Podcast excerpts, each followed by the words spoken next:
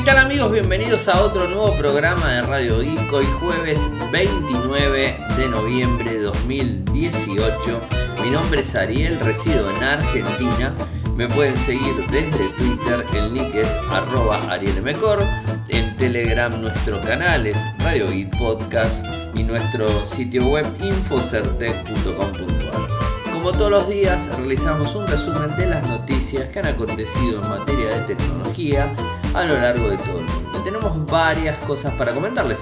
En principio subimos los eh, Games with Gold de diciembre de 2018 que la gente de Xbox eh, One Latam nos envía.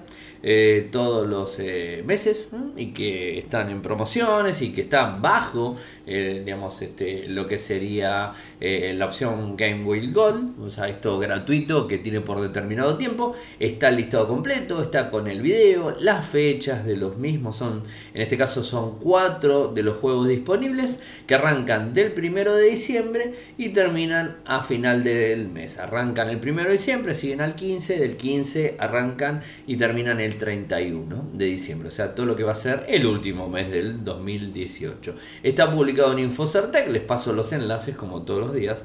Los enlaces van en, el, en todo lo que es la reseña del podcast, desde donde lo estén leyendo lo van a encontrar. Como les había hablado ayer, les había comentado ayer, estuvimos en el, último lanzamiento del año del G, donde se lanzó el, G G7 Team y en Argentina, el Smart eh, TV OLED 4K V8. Eh, publicamos el informe tal cual les había comentado, más allá de, los adelantos, de los precios y todo eso. Eh, en nuestro país, lo que hice fue ingresar galerías, eh, la galería de fotos que hemos este, registrado con, en mi caso particular, con el, con el Xiaomi Mi A2, o sea, son las fotos y todos los videos que grabé con Sergio Jung, que es el directivo del G Electronics, esos videos los grabé con el Mi A2, después hay un video aparte que lo grabé directamente con el LG G7 para probar cómo filmaba en 4K y cómo respondía al tema del el tomo, la toma de foco y también el audio excelente. Están 15 segundos. No hace más falta que eso porque la verdad que en esos 15 segundos se ve la grabación perfecta que tiene el GG7, o sea, no hay dudas. Y además ah, van a ver que hay una galería completa que la tomé con el, el GG7, o sea que pueden ver cómo saca fotos el GG7, ahí está eh, publicado los mismos. Después, están los dos videos de, todo lo que tiene que ver con la transmisión en vivo que, hicimos desde ese mismo lugar. O sea, con Fer estuvimos haciendo transmisión en vivo. O sea, todo lo que fue la presentación, tanto del teléfono eh, como del Smart TV, lo transmití vía Twitter. Y bueno, está ahí publicado para que lo, vean directamente.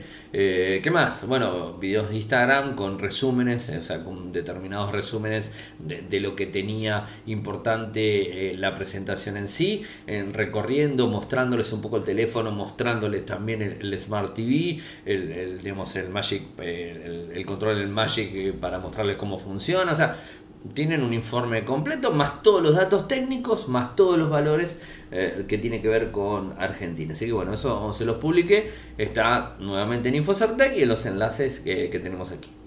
Nuestro amigo Ángel ha grabado un nuevo YouGeek, eh, un podcast, como siempre, Ángel desde España, tiene su, podcast independiente que es YouGeek y tiene su espacio en, en Infocertec, ¿no? o sea, tiene su sección YouGeek, es eh, HitLab eh, más...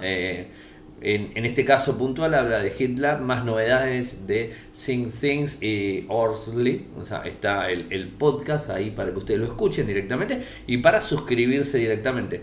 Eh, tiene el mismo espacio que tiene nuestros amigos eh, Fer y Juan con eh, Ingeniería Inversa, que mañana me acaban de confirmar que van a grabar otro nuevo podcast. O sea, ya vienen casi un mes. Mañana van a cumplir un mes grabando de forma consecutiva el cuarto programa. O sea, ya vienen bien los muchachos. ¿eh? eh bueno, tienen su espacio. O sea, si ustedes lo buscan en la categoría de Infocertec a YouGeek o buscan en la categoría en Infocertec a lo que sería eh, Ingeniería Inversa, van a encontrar los podcasts de, de Ángel y los podcasts de Ingeniería Inversa de Fer y Juan. O sea que eh, están ahí para, digamos, accesibles de un lado y del otro, ¿no? Más allá de que están subidos a sus canales correspondientes, ¿no? Esto es lo lógico y lo que corresponde. Eso, por un lado, sería ilógico que esté replicando la misma información en el mismo podcast mío, ¿no? O sea, en Radio I no voy a poder poner, no voy a poner la misma información de ellos metidos adentro. Ellos tienen su espacio y eh, ingresan los podcasts no en mi servicio, sino que lo ingresan como post directamente y automáticamente, obvio, se enlazan. Y tienen los banners eh, al lateral, o sea, en, en Infocertec tienen los dos banners tanto YouGeek eh, como Ingeniería Inversa tienen los dos banners, hacen clic en cada uno de ellos y se suscriben a los podcasts desde el cliente de podcast que ustedes quieran, desde iTunes, desde Spotify, desde Pocket Cast, desde lo que se les ocurra, de, desde mm, el eh, Google Podcast, desde Apple Podcast, desde lo que a ustedes se les ocurran. Bueno, los dos podcasts están disponibles. Bueno, el, el Ingeniera Inversa eh, va a ser el cuarto, un mes, y bueno, Yugi hace bastante que ya está Ángel con eso. La verdad que está muy bueno porque además lo de Ángel es, es muy interesante porque no habla solamente de tecnología eh, digamos, eh, clásica, sino que habla de tecnología software libre, tecnología Linux, tecnología Raspberry Pi. O sea, es interesantísimo para que le gusta todo el open source. Eh, Ángel hace un podcast excelente, o sea que se los recomiendo. No graba siempre, no tiene una periodicidad mm, directa, porque es algo que hace por gusto. Entonces, bueno, mm, lo graba en el momento que, que tiene disponible. Los invito, obviamente, como siempre, en los laterales de Infocertec van a encontrar de a poco, estoy sumando los podcasts amigos de gente amiga eh, que, tengo y bueno, van a ir encontrándolos para ir, suscribiéndose. ¿eh? O voy a armar una categoría en algún momento de podcast, así hacen clic y lo pueden sumar. Y noticias en leaks o filtraciones. Eh, les cuento que el 5 de diciembre HMD Global, la empresa que ha comprado el nombre Nokia, va a lanzar en Dubai el smartphone, el Nokia 8.1. Eh, todos pensábamos que iba a ser el, smartphone, el Nokia 9, el tope de gama del año, ¿no? pero vamos a tener que esperar, evidentemente, eh, según eh, las filtraciones, el sitio web que lo ha publicado, que ya llegó al sitio, no me acuerdo el nombre, es Nokia Power User, en donde muestra imágenes de prensa, o sea, imágenes de render de prensa, con lo cual tiene su credibilidad, son imágenes de buena calidad. Entonces, habla que el Nokia 9 va a ser lanzado seguramente en el Mobile World Congress 2019 en Barcelona. O sea, en marzo estarían siendo lanzado el Nokia 9 como equipo tope de gama. Pero el Nokia este, el, el 8.1, tendrá muy buenas características técnicas más allá de todo eso. Estaríamos hablando de un teléfono de 6.18 pulgadas con una resolución 2246-1080 eh, píxeles con un formato de 19.9 eh, traería el microprocesor Snapdragon 710, o sea, el máximo tope en gama media, ¿eh? no el 660, no, el 710. O sea, ya subimos un número, ¿no? O sea, es interesante ese, ese monto. 4 GB eh, de RAM con 64 o 6 GB de RAM con 128, ¿verdad? Muy bueno en ese sentido. Batería de 3400 mAh, vendría con Android, eh, Android 9, o sea, esto Pi, esto ya lo traería directamente. Eh, en cuanto a lo que tiene que ver en el arreglo de las cámaras, tendríamos dos sensores 12 más 13 megapíxeles y uno de 20 frontal. Bajo el sistema One, ¿eh? o sea, es Android 9 Pie One. eso está muy bueno para tener en cuenta. Eh, tiene notch. El notch es medio grande, pero eh, igualmente se ve como que, tiene un espacio de cada lado. O sea, es, es aceptable totalmente. O sea, tiene el lector de huellas en la parte trasera, la cámara está de forma vertical al medio, el lector viene debajo del mismo. Eh, es muy interesante el equipo, muy finito por cierto. Y bueno, gran batería. Así que estaremos atentos a lo que se esté lanzando en Dubai.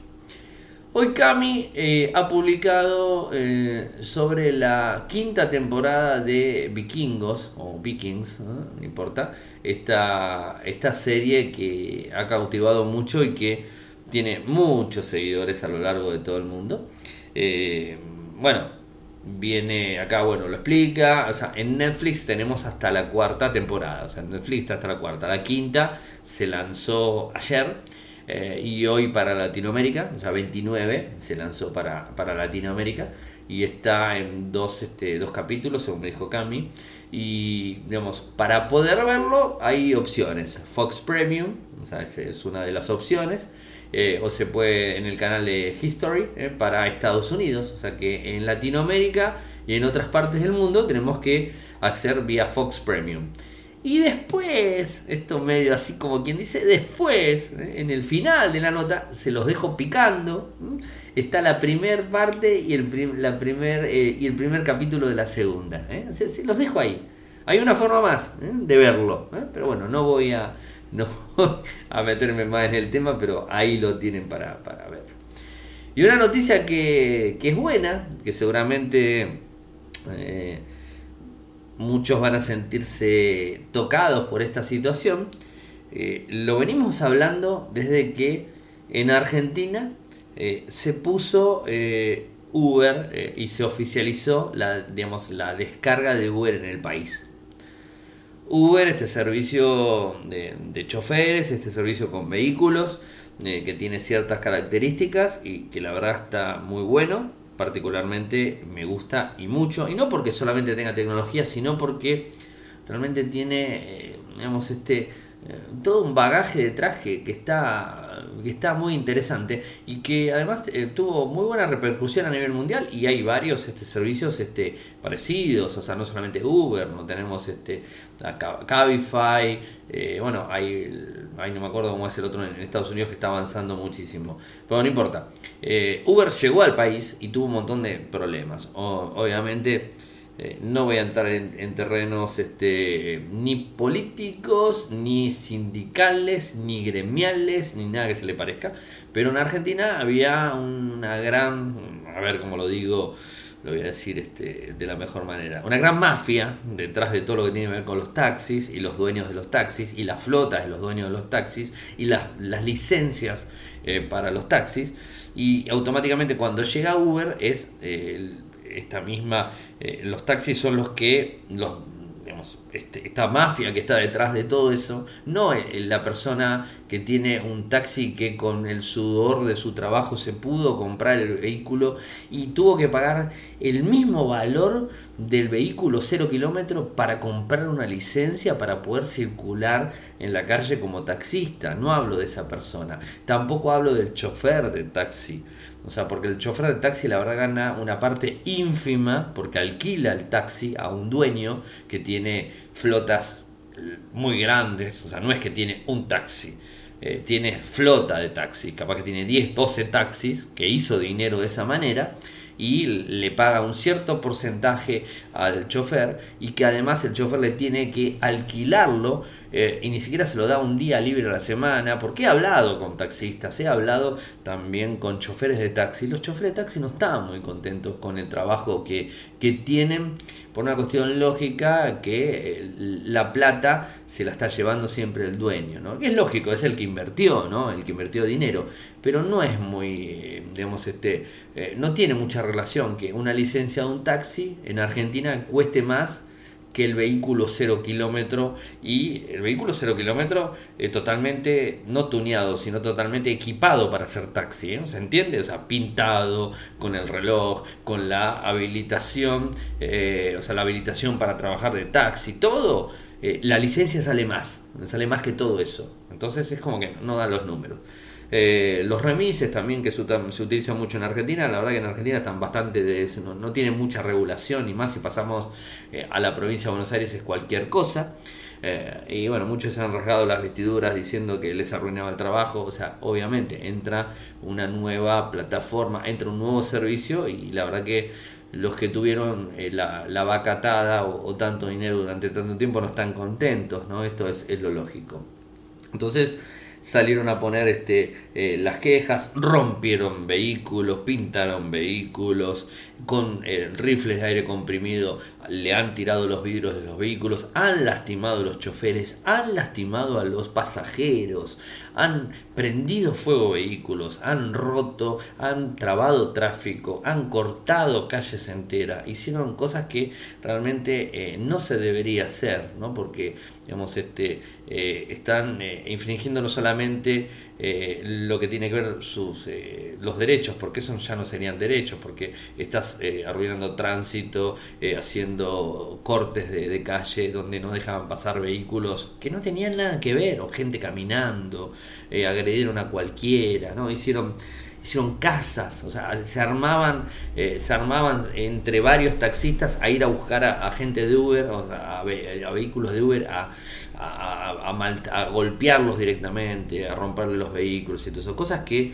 eh, es ilegal, eso sí es ilegal eh, y es un delito, pero bueno, no importa. La cuestión es que en el gobierno de la ciudad de Buenos Aires hubo toda una historia, en un momento estuvo habilitado, después lo prohibieron, después hubo una historia, Uber, cuando cuando desembarcan en Argentina, eh, empieza a pagarle, la policía los persigue, la gente de tránsito los persigue, a los de Uber también, le cobran multas este, muy altas, eh, que ni siquiera los taxistas se lo cobran, pero bueno, a ellos le cobran mucho dinero, los llevan detenido, eh, la gente de Uber paga los costos, paga las multas, saca el vehículo de donde estaba detenido, los libera, se han llevado detenido inclusive a los pasajeros como si los pasajeros estuvieran realmente haciendo un delito. El pasajero se subió arriba de un vehículo, o sea, no es que, ¿no? O sea, lo toman como si fueran, ¿no? Esto es una historia. Bueno, la buena noticia del día, vayamos a la parte buena, ¿no? Les hice un paneo general, porque, a ver, he salido a hablar con gente de Uber, he salido a hablar con gente de Cabify, hice entrevistas, algunas entrevistas con Uber, algunas entrevistas con tacheros y todo. Inclusive he tenido comentarios favorables de dueños de eh, taxis con licencia. O sea, donde me dijeron, esto se los quiero contar porque creo que nunca lo dije, una, una vuelta, y ahora les paso la noticia puntual, no hace mucho, hará 3, 4 meses, me tocó un, hombre mayor, ¿eh? estoy hablando de, de 70 años más o menos, un hombre mayor que ha vivido siendo eh, taxista durante toda su vida, ¿eh? desde no sé cuánto, pero más de 30 años, creo que me había dicho más de 30 años siendo taxista, o sea que vio pasar un montón de cosas durante todo ese tiempo. Y me contaba que él estaba afiliado al sindicato, obviamente, y que si bien no está no estaba tan o no está tan a favor de Uber porque tiene algunas cosas en contra y que a él le complica lo que él pide es que sean iguales en, digamos en, las este, en, las peticiones que le hacen en las reglamentaciones que él tiene que cumplir con el otro pero realmente entiende que la tecnología y que todos estos servicios de pasajeros era la avanzada y era lo que se venía, o sea, no queda otra. Eh, que él sabía muy bien que el, trabajo de taxista iba a llegar un momento que iba a reducirse tanto eh, que bueno, que la gente de Uber o otros servicios eh, iban a empezar a cubrir esas, este, esas demandas de los usuarios y que los usuarios preferían usar Uber que taxi. Y inclusive él me dijo que tenía un hermano en España que vino y que no usó un taxi desde Ezeiza, que es el aeropuerto internacional aquí en Ciudad de Buenos Aires, eh, y se tomó un Uber, no se tomó un taxi. Y el hermano le contaba a él que era mucho mejor el servicio, porque venía de España y en España era mejor que los taxis de allá y acá lo quiso usar. Y cuando le empezó a contar los beneficios, el tema costo y todo, dijo, no, la verdad que hiciste negocio, eh, te salió mucho más barato, obviamente. Y decía este hombre, este taxista decía que si él no, no sería taxista, utilizaría Uber, no utilizaría taxi. Bueno, pero más allá de todo eso, me contaba que dice que él paga una cuota sindical que es muy alta, ¿eh? para que todos estos muchachos prepotentes salgan y rompan autos y todo eso. Y me contaba eh, sobre esto. Eh, y él en su momento, cuando tuvo varias reuniones en, el gremio por tema Uber, y decía, pero muchachos, ¿por qué no hacemos algo? con toda la plata que estamos pagando sindical y donde tenemos un piso entero de oficinas y hay oficinas vacías, o sea que, que no hay nadie dentro de la oficina, ¿por qué no le pagamos una chica, un chico o alguien que nos venga a enseñar idiomas? ¿Eh?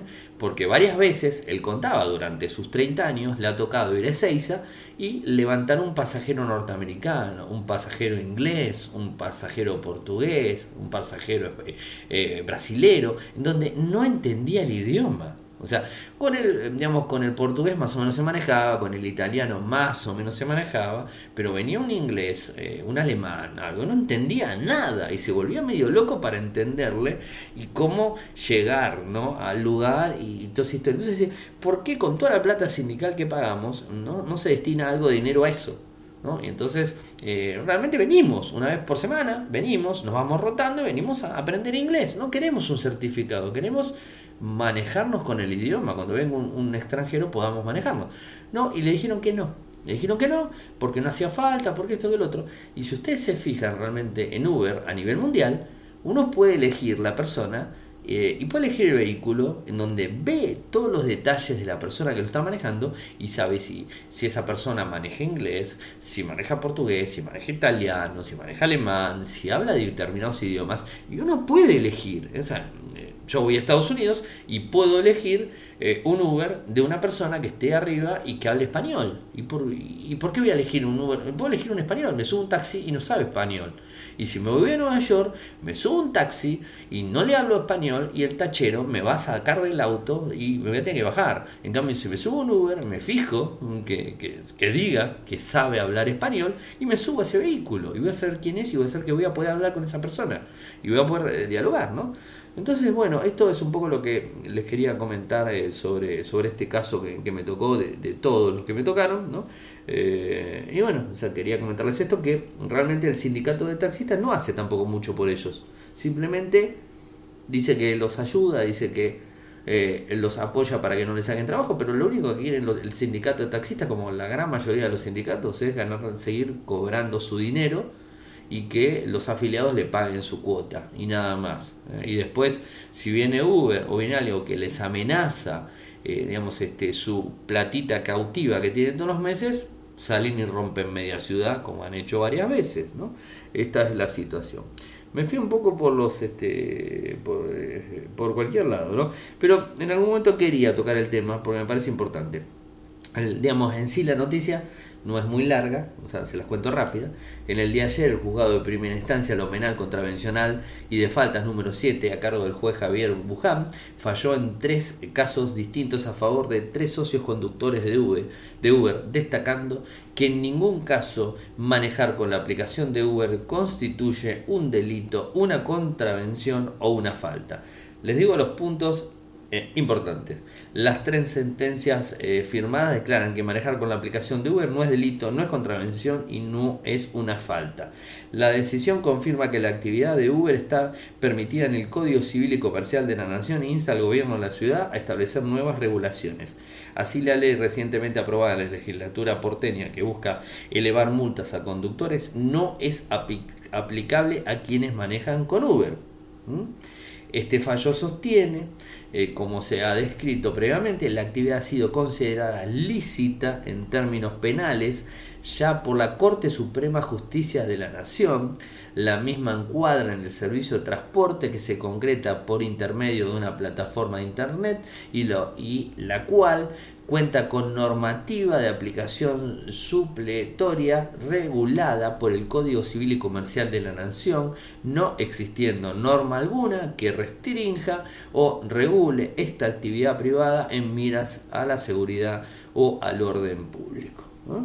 Eh, ¿Qué les parece? Es legal usar Uber, es legal manejar un vehículo Uber en Capital Federal, como también así lo es en Mendoza, eh, como lo hemos visto, eh, bueno, o sea, la verdad, muy contentos que así sea. O sea, la verdad, a mí me pone demasiado bien esto, eh, porque creo que es lo justo, o sea, es, lo justo. Yo no, no, lo veía de ninguna manera como algo malo, y creo que tenía que, tenía que regirse de esa forma. O sea, la verdad, contento, y bueno, los muchachos de Uber que, que me escuchan, eh, todo nuestro apoyo desde, desde, Infocertec y a los taxistas, bueno, que no se enojen, ¿eh? porque lo que dije es verdad.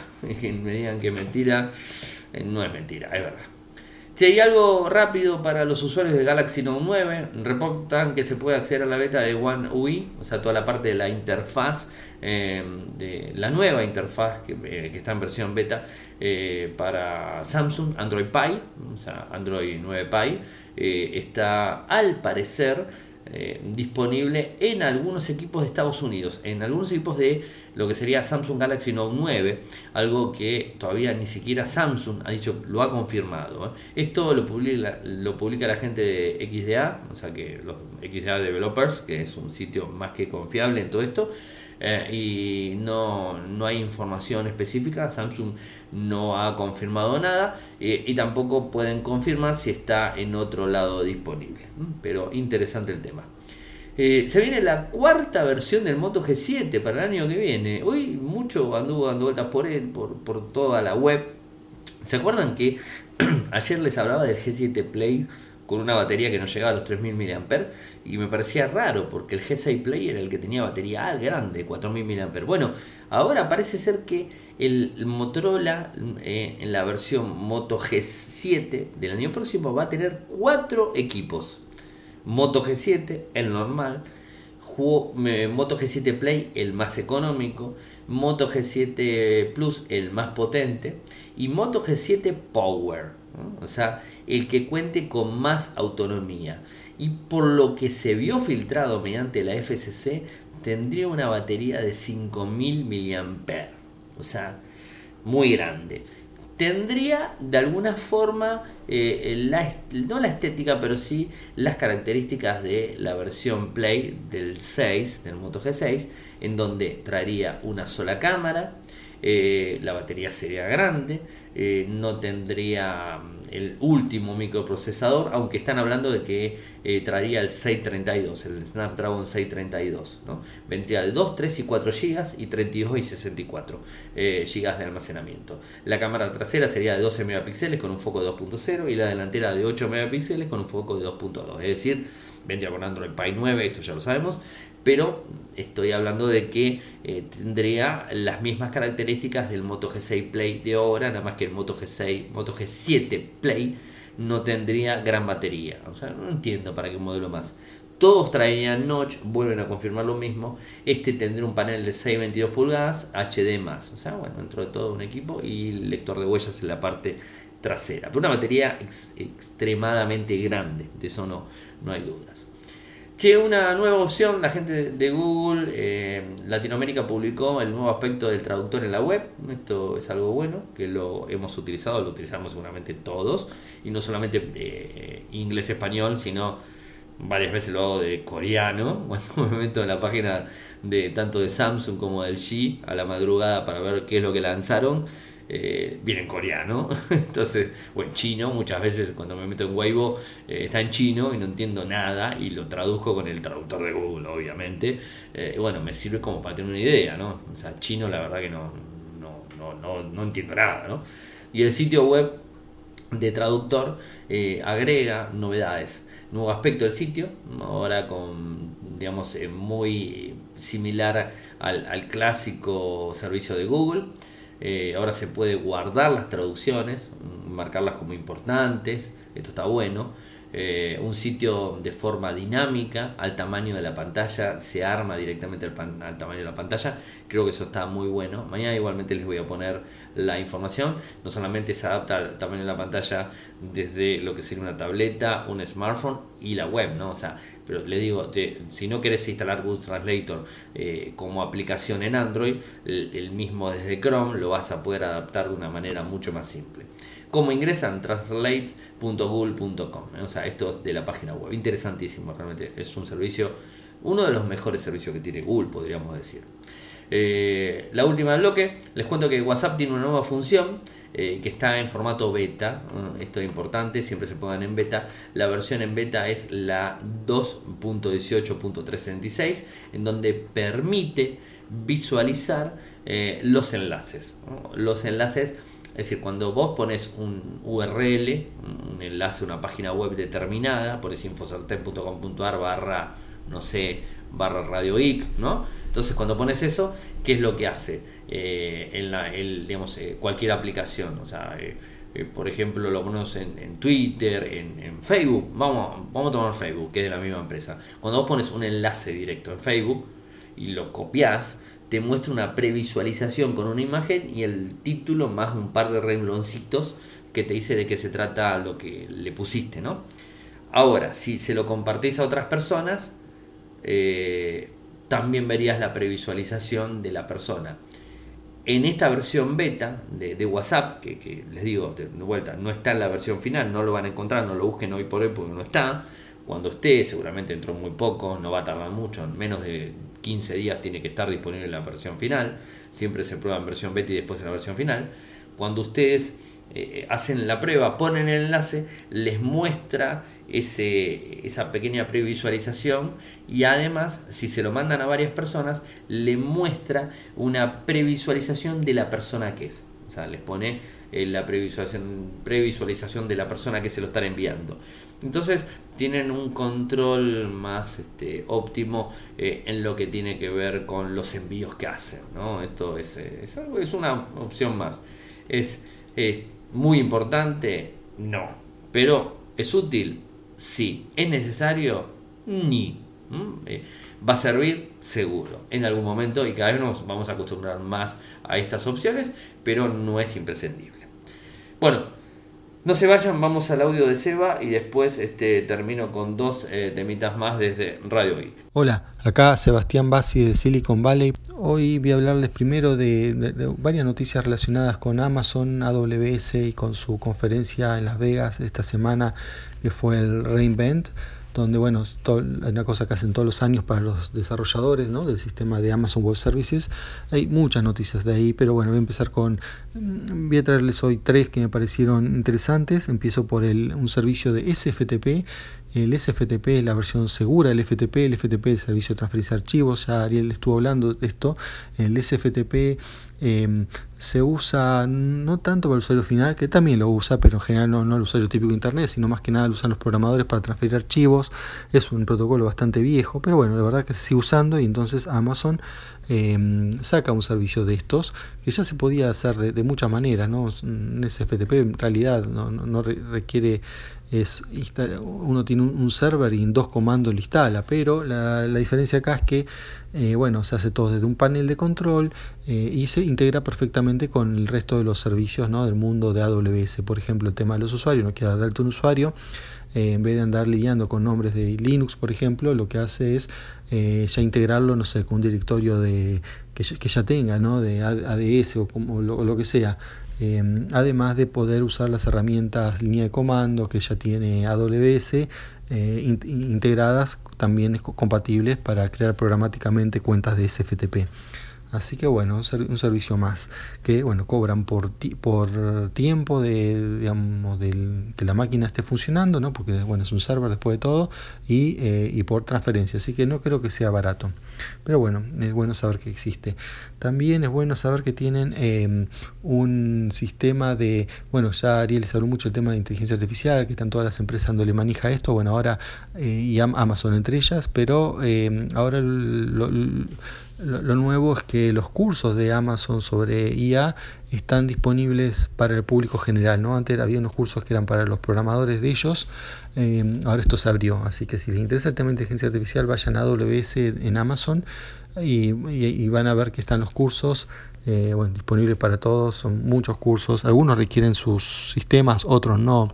En cualquier caso, si les interesa la inteligencia artificial, ya había cursos, pero bueno, esto es eh, eh, esto es más eh, enfocado en lo que está usando la industria ahora, ¿no? al menos la industria del software. bueno, por otro lado, por último, con respecto a AWS, tenemos un sistema nuevo, una, un par de mejoras a Lambda, les voy a hablar de una de estas mejoras. Lambda, les recuerdo, es este sistema que permite que uno tenga código en, la, en el sistema AWS, aunque ya las competencias que es Google y Microsoft sacaron sus sistemas equivalentes, le decía, uno tiene código en AWS y este código se ejecuta en su sistema cuando es em, requerido o por, algún, por, o por alguna activación, por ejemplo, por una modificación en la base de datos o porque lo llaman desde una API, por lo que sea, pero una vez que se, se ejecuta, y, listo, en el sentido que uno no tiene que concentrarse en los servers. Los servers son provistos por Amazon, em, no, no se configura nada. Por eso de hecho se dice serverless, sea, como que no tiene servidores. Por ahí el término es confuso porque el servidor tiene, si no, no funcionaría. Pero es... Em, en realidad es serverless en el sentido del mantenimiento. Uno no hace ningún mantenimiento, solamente se ocupa del código. Obviamente no sirve para todos los códigos porque bueno, un montón de cosas necesitan server y una de las limitaciones importantes que tenía era que tenían eh, solamente algunos lenguajes y versiones específicas y fuera de eso no se podía usar. Em, esto es, por un lado, bueno, Java, JavaScript y Python. Está bien, ahora todo, entre esos tres lenguajes uno tiene la gran mayoría de las cosas, em, ¿no? Desde cualquier bueno, cualquiera, pero mucho de lo que se hace en la web se hace con alguno de estos tres lenguajes, en especial JavaScript. Entonces, eh, cubría un abanico importante, digamos, lo que es corporativo, todo con Java, JavaScript, todo lo que es web, y bueno, y Python para el resto, inclu eh, em, sí, realmente para todo el resto. Pero eh, bueno, está, limitado, ¿no? Si uno quería usar Java, eh, perdón, JavaScript tenía una versión, dos versiones de Node.js, de Python también dos versiones. Eh, bueno, la, la, ventaja ahora es que uno que tiene un sistema lo llaman Bring Your Own Runtime, que es que uno puede agregar el runtime y, y del lenguaje que quiera. No sé exactamente cómo funciona porque bueno, leí decía que había hay una capa intermedia que, que bueno, que ellos la están presentando solamente en dos lenguajes, creo que en C y en R, pero que em, van a, están haciendo otros, pero bueno, por ahí uno puede hacer, cualquiera puede hacerla eh, por lo que entiendo. Eh, entonces, aunque no sea ahora, pero bueno, ya estará disponible porque bueno, una vez que abren la plataforma cualquiera lo puede hacer.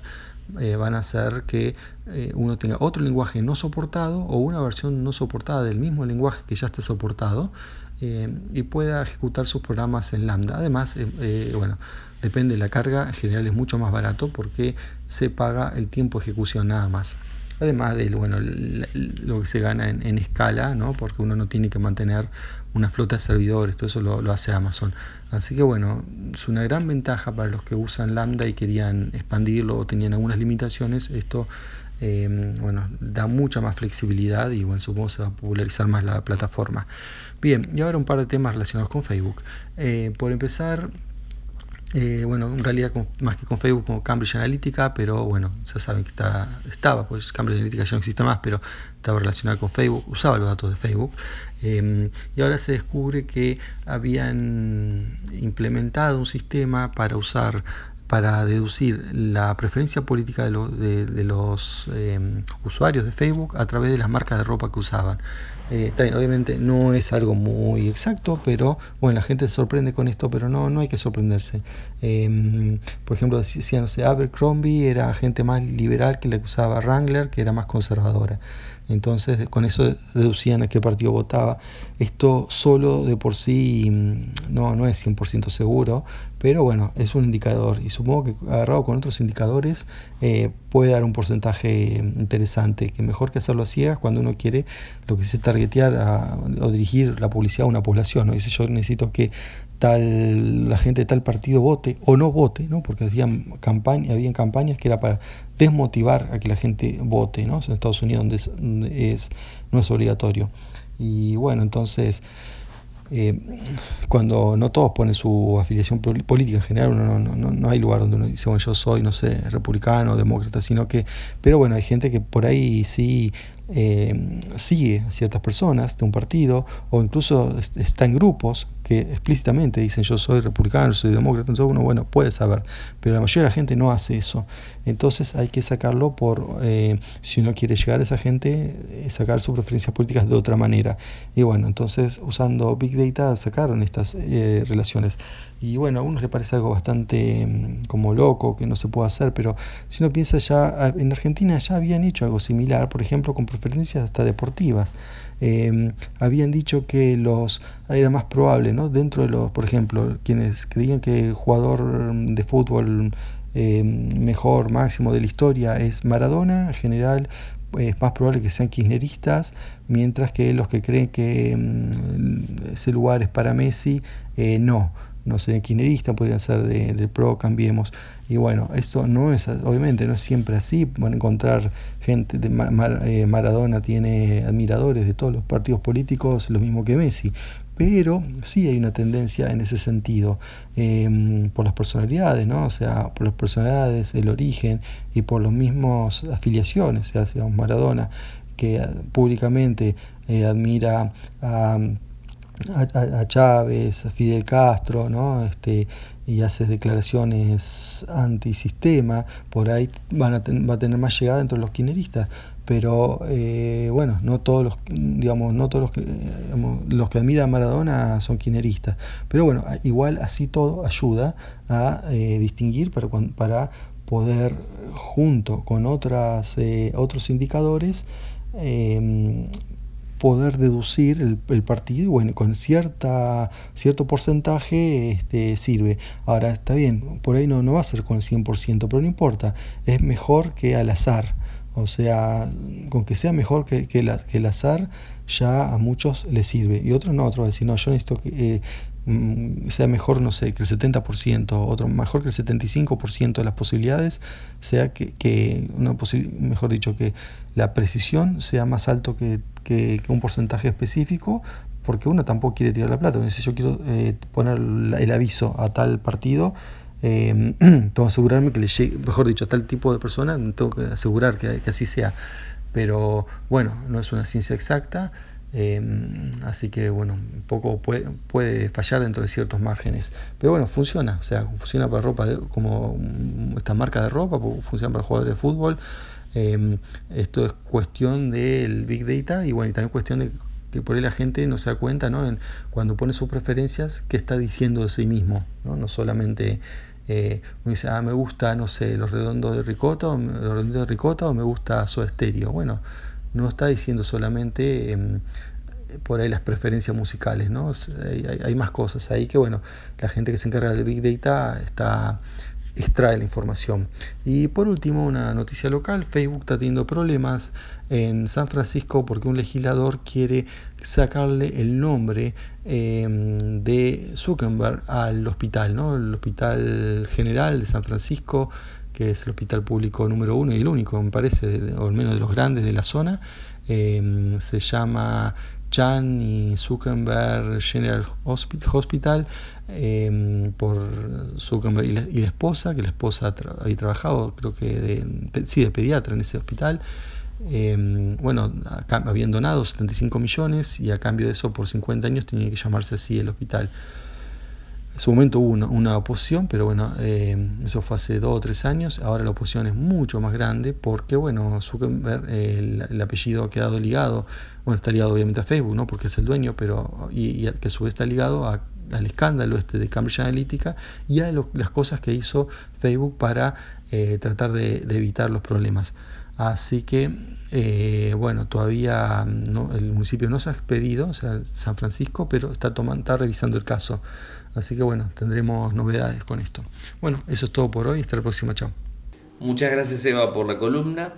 Agradecer también a la gente de linguar.com.ar por el apoyo que nos vienen realizando hace mucho, mucho tiempo. Y a ustedes comentarles que nos pueden apoyar de dos maneras. Por un lado desde PayPal, paypal.me eh, barra arielmcor, paypal.me barra arielmcor o desde eh, lo que sería Patreon, www.patreon.com barra Radio Geek, www.patreon.com barra Radio Geek, de un dólar, un euro, lo que ustedes quieran sin ningún tipo de problema, ¿sí? Se lo vamos a agradecer muchísimos, muchísimo, mejor dicho. YouTube estrena las historias en España. Las historias de YouTube son muy similares a las historias que tiene Instagram, en donde el creador de contenido, y ahora les voy a explicar por qué, les permite subir un videíto eh, que va a tener una cantidad de tiempo disponible en la aplicación de Android, no en la aplicación web. No, esto no reemplaza los videos que se suben al canal de YouTube. No lo reemplaza. Simplemente que lo vamos a poder ver desde el smartphone en vertical. Muy clásico y muy muy idéntico a Instagram, ¿eh? o sea, viene de la misma forma, no todo el mundo lo va a tener disponible. ¿Y por qué no todo el mundo lo va a tener disponible? Es muy simple, porque está pensado para los que crean contenido, no para, no para todo el mundo en general. Esto lo van a ver eh, si, si ustedes entran a la página de YouTube suyo, o sea, eh, para saber si está o no está, es más que simple. Cuando abren la aplicación van a encontrar unos, este, unos circulitos, como lo tienen en Instagram, que dice historias, o como lo tienen en Facebook, que dice historias. Bueno, eh, unos circulitos en el medio, bueno, hacen clic y pueden ver las historias de otras personas. Eh, y además pueden subir su historia. ¿eh?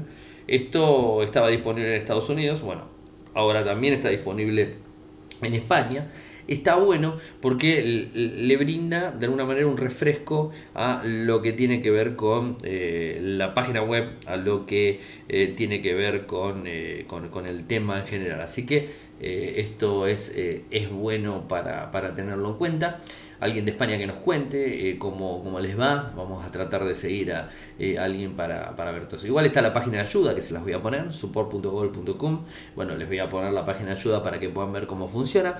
Pero lo importante que tengan en cuenta es que no es para todos los canales de YouTube, es para una persona que tiene creación de contenidos en donde eh, tiene un determinado flujo de, seguidores, suscriptores en donde tiene una determinada cantidad de videos subidos. ¿no?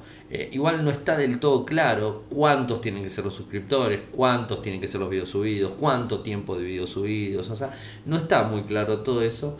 Eh, pero de a poco se va a ir viendo y si arranca, o arrancó como piloto en Estados Unidos, ahora se va a España, si esto arranca y avanza y avanza y avanza, y quizás quien les dice lo ponen por default a todo el mundo, o sea, y también no tiene eh, una duración eterna, sino que que dura una determinada cantidad de tiempo y esos clips eh, sin editar, que son más básicos, eh, en un determinado momento se borran. Creo que es una semana, ahora lo, estaba tratando de ver, creo que es una semana y el clip se borra, o sea, no es que va a quedar de por vida, ¿no? Esto, esto bien para tenerlo. No está pensado como el video en general que el youtuber, por ejemplo, sube y edita y arma. Es un video espontáneo, es una historia, punto. Es un video espontáneo, ¿eh? en vertical cosa que no está tan bueno que un youtuber, un youtuber no filma en vertical, filma en horizontal, ¿eh? porque sube en 4K, por ejemplo, ¿no? Eh, para subir hay que subir, si quieres ser más profesional, tienes que subir en 4K. Puedes subir en Full HD, yo he hecho subo en Full HD, me da lo mismo, pero realmente si quieres hacer las cosas mucho mejor, mucho más profesional, vas a subirlo en 4K. Esto también es lógico tenerlo en cuenta. Pero bueno, interesante. ¿eh? O sea, tampoco quiero decir de que está mal que suban en Full HD, o sea, nada que ver. ¿eh? La verdad en Full HD se ve perfecto. La gran mayoría de personas tiene televisores Full HD. Y bueno, hay un gran caudal de personas que tienen 4K, obviamente. Lo que pasa es que 4K necesitas una conexión más potente, una conexión más...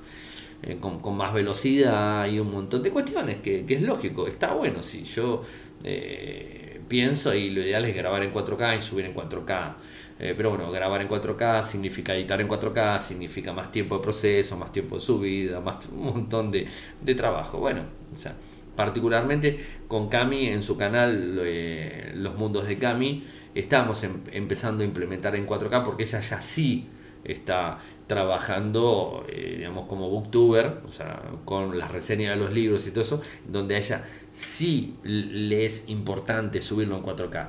En cambio, a nosotros vamos a hacer una cobertura, hacemos un video de 2-3 minutos, eh, no, no da tanto para subirlo en 4K. Ahora sí, hago grabaciones en 4K para mostrar cómo filman las cámaras de los teléfonos. ¿sí? Sí, ahí se subo, hago el video en 4K, pero ya no edito, porque la idea es subir ese video y ponerlo tal cual sale para que ustedes puedan ver cómo graba el equipo. Nada más, y ahí sí lo subo en 4K. Eh, pero los videos resúmenes o un video que grabé de algo eh, en un evento, lo que sea, no lo subo en 4K por ese, ese simple motivo. Es este, no, no es algo tan tan elaborado como por ejemplo los videos que hace Cami en su canal. Eso ya sí es elaborado. Entonces ahí sí estamos empezando a trabajar en 4K. O sea, grabando en 4K y editando en 4K. En los míos por ahora no, no, le veo tanta importancia. Si ustedes piensan que lo tengo que subir en 4K, me lo dicen y bueno, lo, voy a tratar de ponerme las pilas y lo voy a empezar a hacer. Total, no me cuesta, la tecnología la tengo. Es fiaca mía nomás. Bueno, y la última noticia, y la última noticia de la semana, obviamente, es que en España, también para España, en donde Freedom Pop eh, se va de España directamente y los eh, clientes se van a, migrar a Parlem eh, a fin de año. el próximo 29 de diciembre se va. La cobertura, seguirá usando la cobertura Yoigo, como es hasta ahora. Eh, van a eliminar la opción gratuita. Esto es lo que tenía antes, que la verdad que no, lo sabíamos, porque obviamente acá no lo tenemos, este tipo de cosas. Y bueno, han cambiado también el, plano de tarifas. 3 GB de datos, 150 minutos, 7 euros al mes. 2 GB de datos, llamadas ilimitadas, 10 euros al mes. 8 GB de datos, llamadas ilimitadas, 14,99 euros al mes. 19 GB de datos, llamadas ilimitadas, 23 euros al mes. 26 GB de datos, llamadas ilimitadas, 26,95 euros al mes. A mí particularmente me parece que todos estos valores son bárbaros. ¿eh? Lo más barato que tenemos en Argentina es 20, utilizo 20 y no tengo estos valores. ¿eh? A ver, 107 euros al mes. A ver, ya les digo, acá se lo hago en vivo. 7 euros al mes, porque yo tengo 2 gigas y medio con 100 minutos ¿eh? y estoy pagando 190 pesos. Y lo voy a hacer es pasarlo a euros, a ver cuántos son 190, 190 eh, pesos en euros. 190 pesos. Eh, bueno, sí, estoy pagando 4,42. O sea, 4,42. Eh, bueno, Sí, estoy pagando más o menos ahí. Me estoy quejando al reverendo, ¿no? O sea, bueno, me estoy quejando de más, me parece, ¿no? Eh, pero bueno, Twenty también tiene un servicio parecido. Eh, equivocación arreglado en el, aire. Eh, pero me interesa lo de los 23 euros, por ejemplo, a 19 o 15 euros. A ver, ¿cuántos son 15 euros? 15 euros. Uy, me fui. 15 euros son 214. Ah, güey, ¿qué estoy diciendo? Estoy sacando, güey, cuenta. 15 euros son 644. Bueno, sí, ha subido un valor. A ver, de vuelta, estoy haciendo una conversión de euros a pesos argentinos como para sacar una, una diferencia. Pero este de 15 euros a, eh, con llamadas ilimitadas con 8 GB de datos es más barato de lo que puede llegar a ser un, abono convencional en Argentina, no 20, porque 20 es prepago, sigue siendo prepago porque es, un, es una operadora virtual ¿no? de Movistar Argentina. Así que bueno, eh, disculpen el error. Pero no importa, o sea, los valores son bajos igual. ¿eh? O sea, no, han subido un poco y se van a tener que cambiar. Importante a todo esto es para poder cambiar, el 29 de diciembre van a tener que aceptar los términos y condiciones de Parlem eh, que está en la página web de, se las digo, igual se las voy a poner en los enlaces, freedompop.parlem.com freedompop.parlem.com. Esto obviamente le importa a la gente que vive en España, ¿no? Esto es así. Bueno, hemos llegado al final del programa y al final de la semana. Muchas gracias por escucharme. Saben que pueden seguirme desde Twitter. Mi nick es arroba arielmcor. Eh, en Telegram nuestro canal es Radio y Podcast, mi usuario en, Telegram es Ariel Mecor, me mandan, yo les voy contestando, a veces tardo, pero contesto siempre. Eh, ¿Qué más? Mi correo electrónico personal, arielemecor.gmail.com, nuestro sitio web, infocertec.com.ar. Radio X sale en todas las plataformas de podcast que hay, ¿eh? desde Google Podcast, desde los podcasts de Apple, desde Spotify, importante, una buena opción para recomendar, Spotify, en Telegram, en nuestro canal Radio y Podcast está también para descargar de forma automática. Está en Evox, está eh, en todo lo que se les ocurra, está por en Radio Geek, lo encuentran. ¿eh? Así que eh, por ese lado recomienden el programa que lo hacemos hace mucho tiempo, 11 años, que vengo haciendo el podcast de lunes a jueves, sin fallar. Y acuerden la semana pasada como tenía la voz, no le fallé un solo día. ¿eh? Bueno, eh, ¿qué va a ser? Hemos terminado la semana. Eh, muchas gracias por escucharme y buen fin de semana para todos. Nos estamos encontrando ya en diciembre, el último mes del año. Ya el lunes, ya en diciembre. Buen fin de semana.